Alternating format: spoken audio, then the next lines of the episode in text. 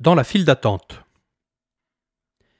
Parmi tous les visiteurs du Baptiste, voici Jésus de Nazareth.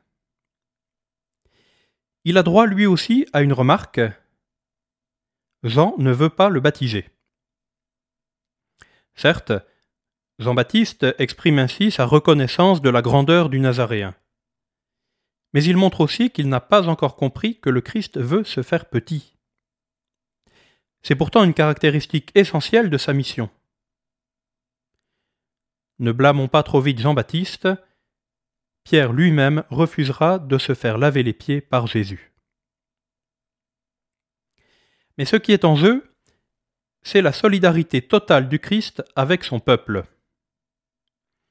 Jésus ne vient pas pour surplomber ses frères, mais pour vivre avec eux et comme eux. Et parmi ses frères, Jésus exprime déjà sa préférence, les pécheurs, parce qu'ils ont besoin de lui.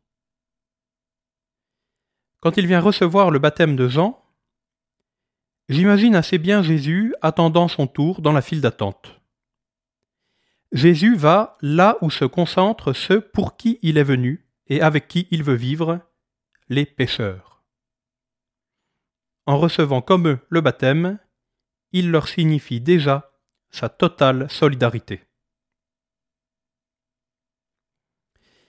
Et moi qui suis au début de cette lecture de l'Évangile, en me préparant à accueillir plus intensément le Christ par sa parole, voilà où je peux m'imaginer dans la file d'attente.